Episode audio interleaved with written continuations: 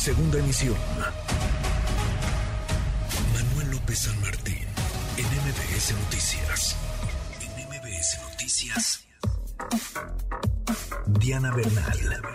Querida Diana Bernal, ladrón de Guevara, asesora constitucional y experta en derecho fiscal y defensa de los contribuyentes. Siempre, Diana, un placer saludarte. ¿Cómo estás?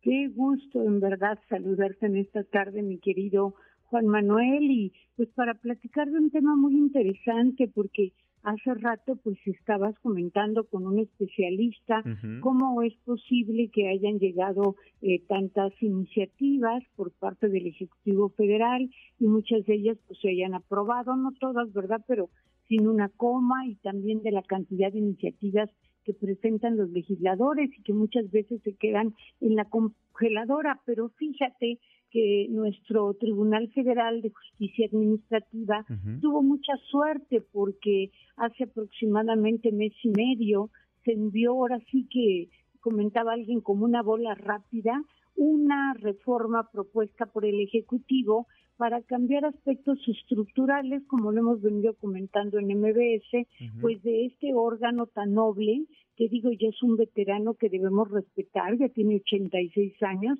fue creado por el general Lázaro Cárdenas, y lo más triste de, entre otros temas que ahorita ya no tiene caso abundar, pero lo más triste es que en su artículo octavo transitorio prácticamente decidía quién iba a ser eh, la futura presidenta del Tribunal Federal de Justicia Administrativa, ya que era algo así como la ley Saldívar, ¿no? Decía que la persona que estuviera en la tercera sección, que es de responsabilidades, que fuera por equidad de género, actualmente es hombre, tendría que ser una mujer, y que fuera la decana, que por cierto es una decana que apenas fue nombrada en 2021. Entonces, esta ley, por las digamos, eh, truculencias que sufrió el plan B electoral, fue aprobada en diputados, pero ya el Senado no la aprobó.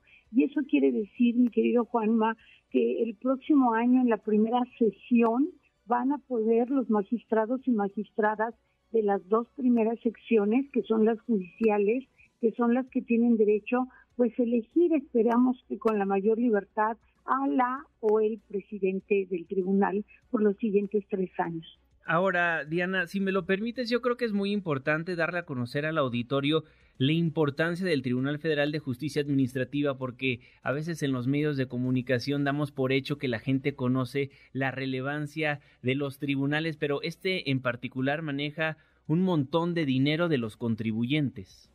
Sí, eso es muy interesante lo que dices y empezando por la última parte de tu interesante pregunta, quiero comentar que el actual magistrado presidente, Rafael Ansúrez, quien ha hecho un gran papel y que ya termina su mandato, informó precisamente hace una semana en su informe anual que ahorita se están litigando o sea peleando en controversia 792 mil 541 millones de pesos. Si tomamos en cuenta que el presupuesto de este año es de 6 billones de pesos, pues podríamos decir que es algo así como la octava parte, o sea que realmente es muy significativo. Además aquí litigue todo mundo, ¿no? Desde grandes empresarios hasta jubilados, por ejemplo, del ISTE, que no les están pagando adecuadamente su pensión o pequeños empresarios que les impusieron una multa por no presentar una declaración de 8 o 10 mil pesos la multa y pues para ellos Juanma es un mundo de dinero o sea la mayoría de los litigios que ve el tribunal pues son ahora sí de gente como todos eh, común y corriente y que a veces tiene conflictos con la autoridad fiscal ¿Por qué, Juan Manuel? Porque no existe ningún estado del mundo en que todos los actos de las autoridades sean correctos y apegados a derecho. Entonces, cuando un acto es indebido, desde la época del general Lázaro Cárdenas, desde 1936, se creó esta noble institución para que el gobernado pueda defenderse de cualquier acto que resulte pues no apegado a derecho con el que no esté de acuerdo en este tribunal que se ha caracterizado por su fortaleza, por su calidad y por su autonomía. Ahora, Diana, se frena en el Senado la reforma del Tribunal Federal de Justicia Administrativa, por lo cual ya se va a estar votando a su nuevo presidente en el mes de enero. Cuando llegue el periodo ordinario de sesiones una vez más, se podría nuevamente discutir este, esta reforma al Tribunal Federal de Justicia Administrativa o prácticamente ya tendrían que, que ponerlo literalmente en la congeladora? Pues mira, seguro que se va a discutir, incluso así lo dijeron, pero ya no causaron, lo digo con todo respeto, el mal mayor.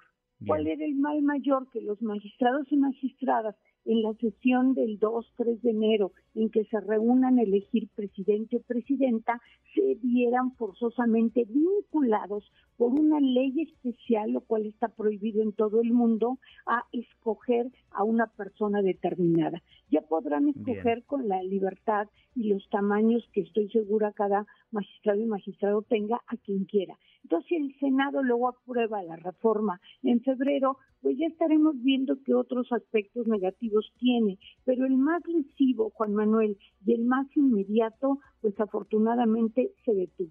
Correcto. Pues estaremos al pendiente de lo que vaya a pasar en, en enero y ver quién queda como magistrado o magistrado presidente del Tribunal Federal de Justicia Administrativa. Aquí lo estaremos comentando con mucho gusto, Juan Manuel. Y muy brevemente, pues decir que el martes 13 de diciembre, afortunadamente, ya fue votado por la Cámara de Diputados, o sea, ratificado el nuevo jefe del SAT, un hombre muy joven, Antonio Martínez Dagnino, menor de 35 años, que ha hecho un gran trabajo en el administrador en la Administración General de Grandes Contribuyentes y pues esperemos que atienda lo que le pidió la oposición que votó en contra y es que simplifique más el pago de impuestos y sobre todo Juan Manuel y eso le interesa mucho al auditorio que ya haya citas para que todos podamos con mayor facilidad darnos de alta y estar al corriente con el SAT, con el fisco. Exactamente, porque luego muchos muchos mexicanos quieren contribuir, pero luego nos ponen una de trabas, Diana, que pues por eso se quedan muchos en la informalidad. Y ahorita esa es la gran queja que fácilmente se puede ver en redes, de que si quieres una cita con el SAT, mm. tienes que formarte en la fila virtual y ya te avisarán cuando haya tu cita, a veces te avisan de un día para otro o te mandan incluso a una localidad que no es la que está pues digamos cercana o accesible a tu domicilio.